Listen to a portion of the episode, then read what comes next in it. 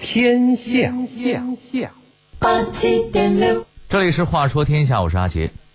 话说，在一九七八年的一天，英若诚带着曹禺辗转在北京的一家旅馆里，找到了一位名叫阿瑟·米勒的美国游客，并送给了他一份请柬，请他呀来北京人艺观看话剧《蔡文姬》。米勒对这两位不速之客的到来表示很困惑。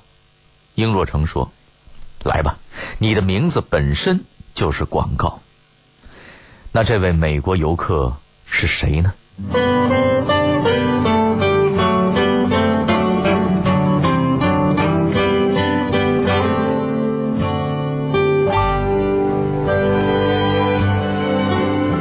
他是玛丽莲·梦露的前夫，是三届奥斯卡影帝丹尼尔·戴刘易斯的岳父。在百老汇名利双收，在好莱坞高枕无忧。为什么说他是美国戏剧的良心，也是中国话剧的朋友？话说天下，阿杰和您聊聊剧作家阿瑟·米勒的传奇人生。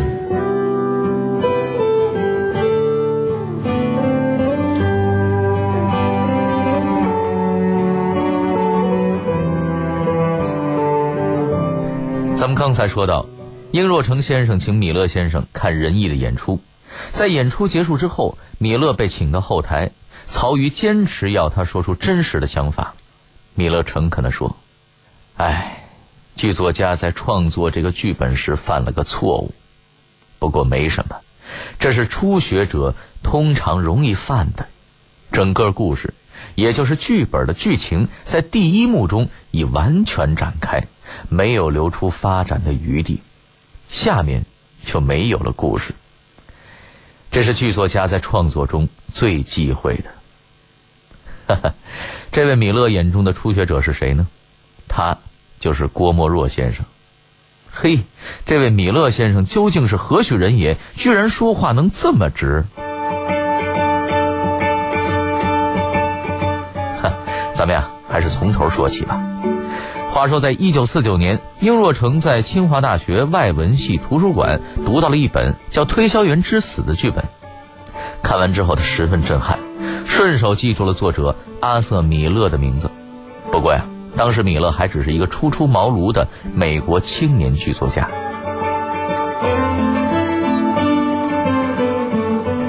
阿瑟·米勒，一九一五年十月十七日出生于纽约曼哈顿，父母都是犹太人。父亲曾经营一家服装厂，可惜在一九二九年大萧条时破产了。于是，中学时代的米勒一直在面包房、库房、工厂打零工。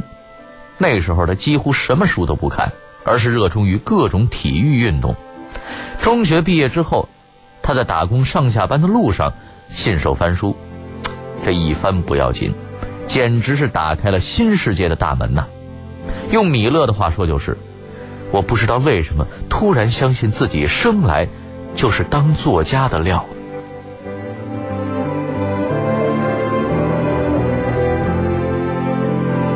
一九三四年，米勒申请进入密歇根大学。为什么要申请进入这所大学呢？因为他听说呀，这所大学里有写作奖学金。米勒果然是有天赋，他靠写剧本两次获得了奖学金。密歇根大学不仅是米勒戏剧事业的启蒙园地，也使他接近了左翼思潮。这所学校气氛开放，学生可以自由研讨各种前卫思想，其中就包括马克思学说。一九四零年，米勒第一次走进了婚姻殿堂，迎娶了大学同学玛丽·斯拉特利。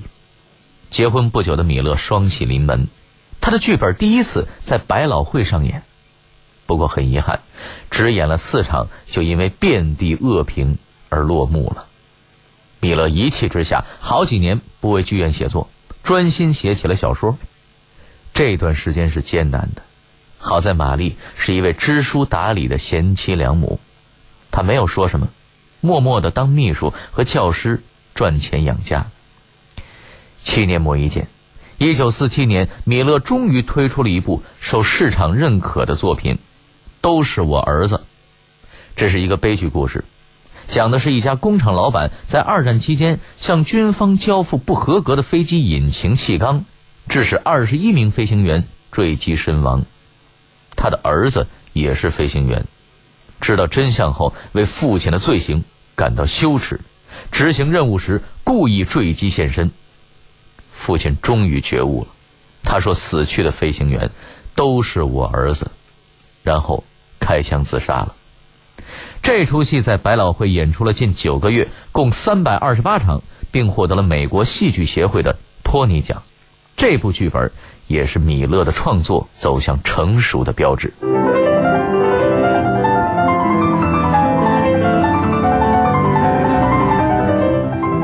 此时，米勒又来到了人生的一个十字路口。当金牌编剧遇上当红女星，米勒又将如何面对自己的家庭呢？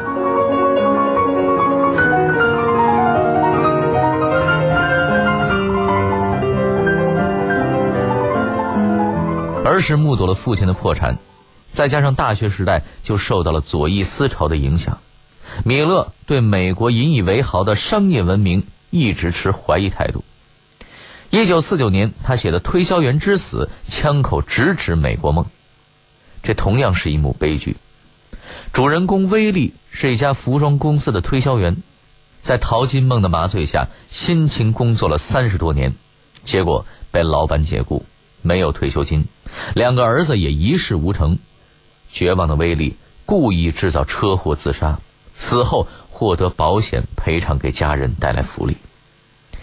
一九四九年二月，《推销员之死》初次上演便引起了轰动，在观众席的一位大型连锁百货商店的老板深为感动，他当场宣布，所有员工今后都不会因为年老而被解雇。《推销员之死》在百老汇演了七百四十二场。拿下了普利策奖、托尼奖、纽约戏剧评论奖三项大奖。三十三岁的米勒一下子从默默无闻的文学爱好者登上了大师的宝座。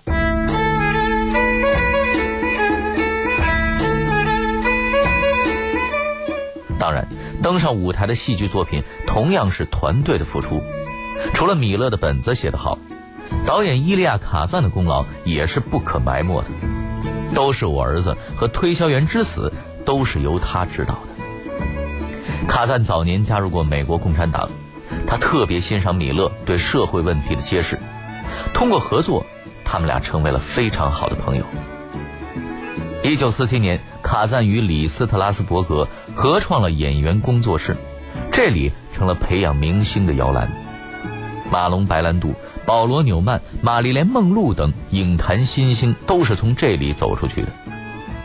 一九五一年，卡赞介绍米勒与梦露结识，此时的米勒如日中天，而发妻玛丽与他相处的时间却越来越少。曾经的互相扶持，变成了沉默。更让玛丽心痛的是，她眼睁睁地看着三十六岁的丈夫与二十五岁的玛丽莲·梦露陷入了爱河。梦露从小不知道父亲是谁，她更希望自己拥有一位成熟年长的男朋友。梦露曾经给米勒写信说：“大多数人可能钦佩他们的父亲，而我却从来没有。我需要一个我能够钦佩的人。”有妇之夫的米勒犹豫了，他思来想去，最终回复说：“梦露小姐，如果您无条件的需要一个您所钦佩的人。”那您为何不去找亚伯拉罕·林肯呢？让米勒意外的是，当他走进梦露的家时，他发现梦露竟然真的去买了林肯的传记和照片，而且在他家墙上与林肯照片并列的，正是阿瑟·米勒的照片。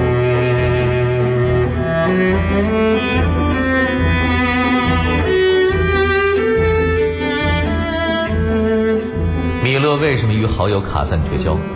他与梦露又发生了哪些意外和波折？当调查委员会来调查米勒时，他又是如何应对的？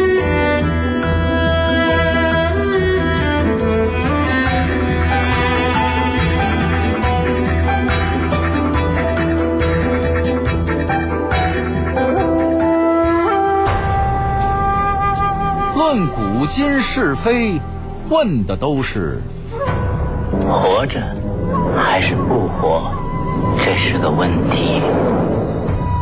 看古往今来，看的都是雕栏玉砌应犹在，只是朱颜改。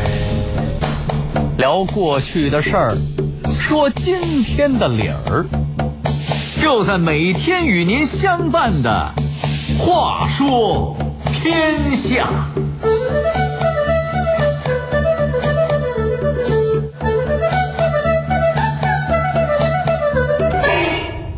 一九五零年，美国反共的非美活动调查委员会开始搜集好莱坞黑名单，一百多名电影工作者被传讯，一向左倾的卡赞也在其中。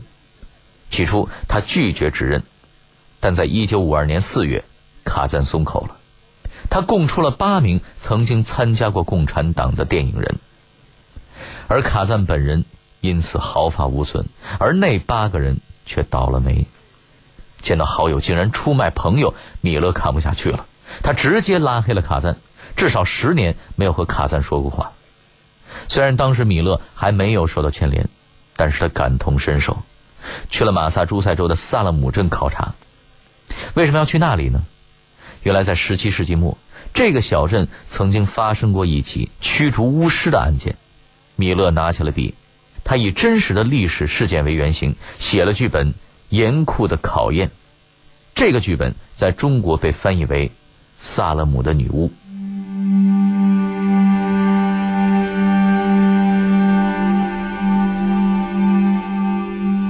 萨勒姆的女巫首演于一九五三年一月，在百老汇连续演了两年，可以说是场场轰动。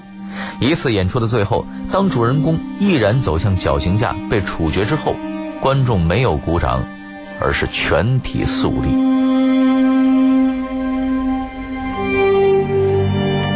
萨勒姆的女巫明线是宗教迫害，暗线是婚外情三角恋。这段情感描写可以说是米勒的真实感受，他就是以米勒、妻子玛丽和梦露三个人为原型的。米勒在剧中寄托了自己的理想，那就是与情人一刀两断。恪守道德，回归家庭。别说那段时间，米勒和梦露的确不再联系，倒不是因为米勒控制了欲望，而是梦露接受了一个棒球明星的热烈求婚。到了一九五五年，米勒与梦露在纽约重逢了。此时的梦露不再风光满面，而是面容憔悴。他告诉米勒，自己的这段婚姻非常的不幸，而且屡屡受到家暴。看着梨花带雨的梦露，米勒的心再次陷入了迷茫。在为他心力交瘁的发妻和无限崇拜他的女孩之间，米勒最终选择了后者。一九五六年，他从家里搬出来，凑满了六个星期，达到了内华达州法律规定的离婚分居时间。然而，命运再次和他开了个玩笑。当离婚判决书送到时，非美活动调查委员会的传票。也到了，有关米勒左倾错误行为的案卷特别的长，甚至从他大学时代就开始罗列了，可见调查人员是精心收集了足够多的材料才出手的。面对质疑，米勒又坚守了底线，他拒绝说出在共产党召集的会议上见过的人。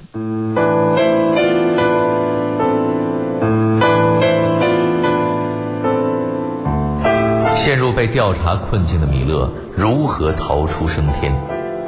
他与梦露历经磨难，可为什么他们最终没能过上才子佳人的幸福生活呢？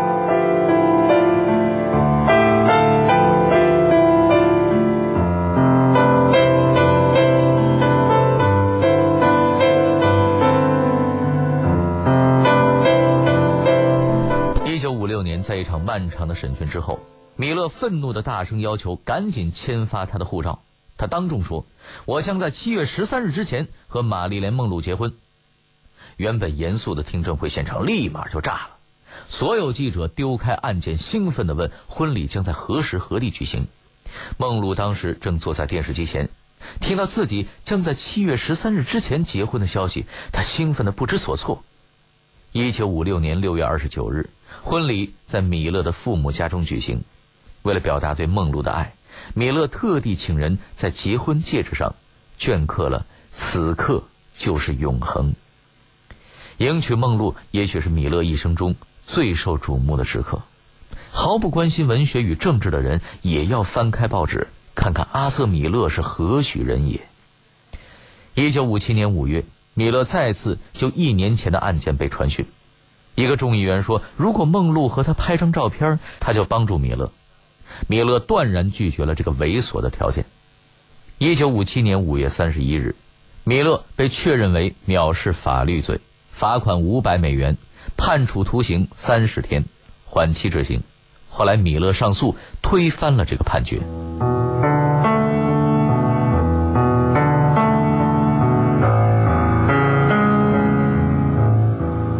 心俱疲的米勒想暂时离开城市，专心写剧本。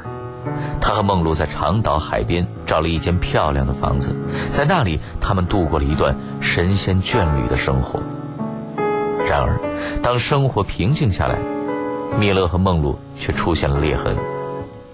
尽管梦露好学上进，努力学习文学，但是他毕竟和米勒是两个世界的人，始终融不进米勒的文化圈。对于米勒来说，梦露有着无比敏感的神经，一点小事都会让他崩溃，这让米勒不知所措。他在日记里写道：“后悔和梦露结婚，而且故意让梦露发现。”曾经婚姻失败的梦露很想挽回，她想尽快和米勒生一个孩子，维系感情。但她长期靠酒精和镇静药物排遣精神压力，又患有妇科病，数次怀孕。都意外的流产了，于是他只能继续靠过量服药来麻醉痛苦。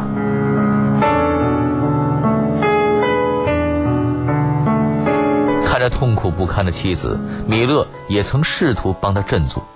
米勒知道梦露痛恨好莱坞把他塑造成胸大无脑的傻美人，就为他定制了一个剧本《不合时宜的人》，男主角是梦露从小就崇拜的克拉克·盖博。遗憾的是，这部电影没能挽救他们的婚姻。在一九六一年电影上映之前，他们就宣布离婚了。离婚后的米勒很快开启了新的生活，不到一年，他就与不合时宜的人的剧照摄影师结婚了。听到米勒闪婚的消息，梦露非常伤心，她服药过量，以致昏迷。一九六二年八月，习惯过量服药的梦露，再也没能。被抢救过来。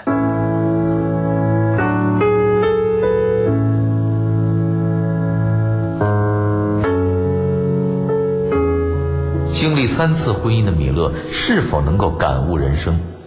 他又是如何与中国话剧工作结下渊源的呢？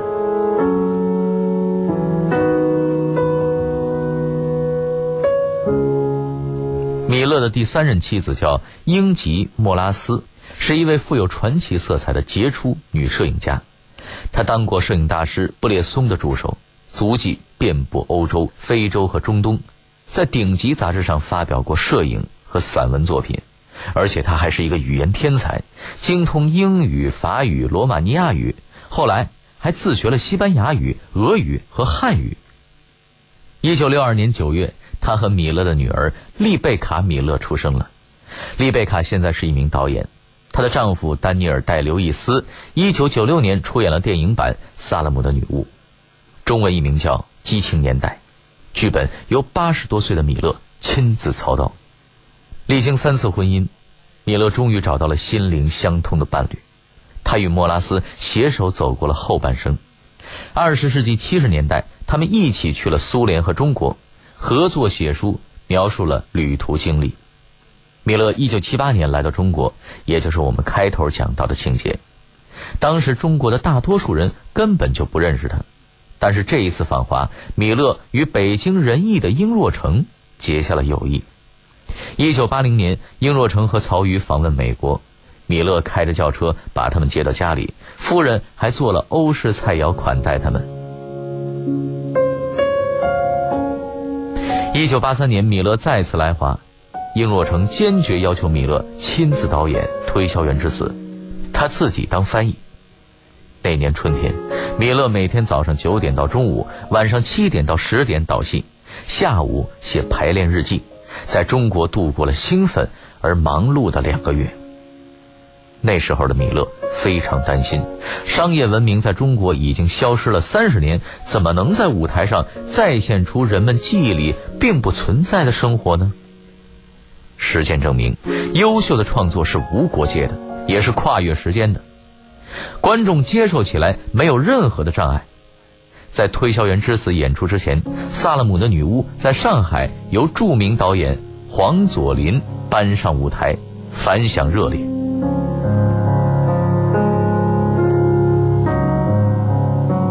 尽管历经波折，深陷好莱坞名利场的阿瑟·米勒在创作上从未迷失。他坚持戏剧是严肃的事业，希望能够用那些悲剧故事警醒世人，能够用自己的笔让人们的生活向着幸福而努力。这同样也应该是我们的文艺工作者坚持的信念。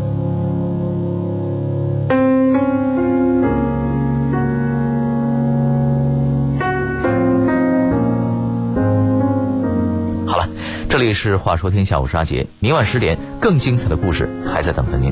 接下来，请您继续欣赏北京文艺广播的精彩节目。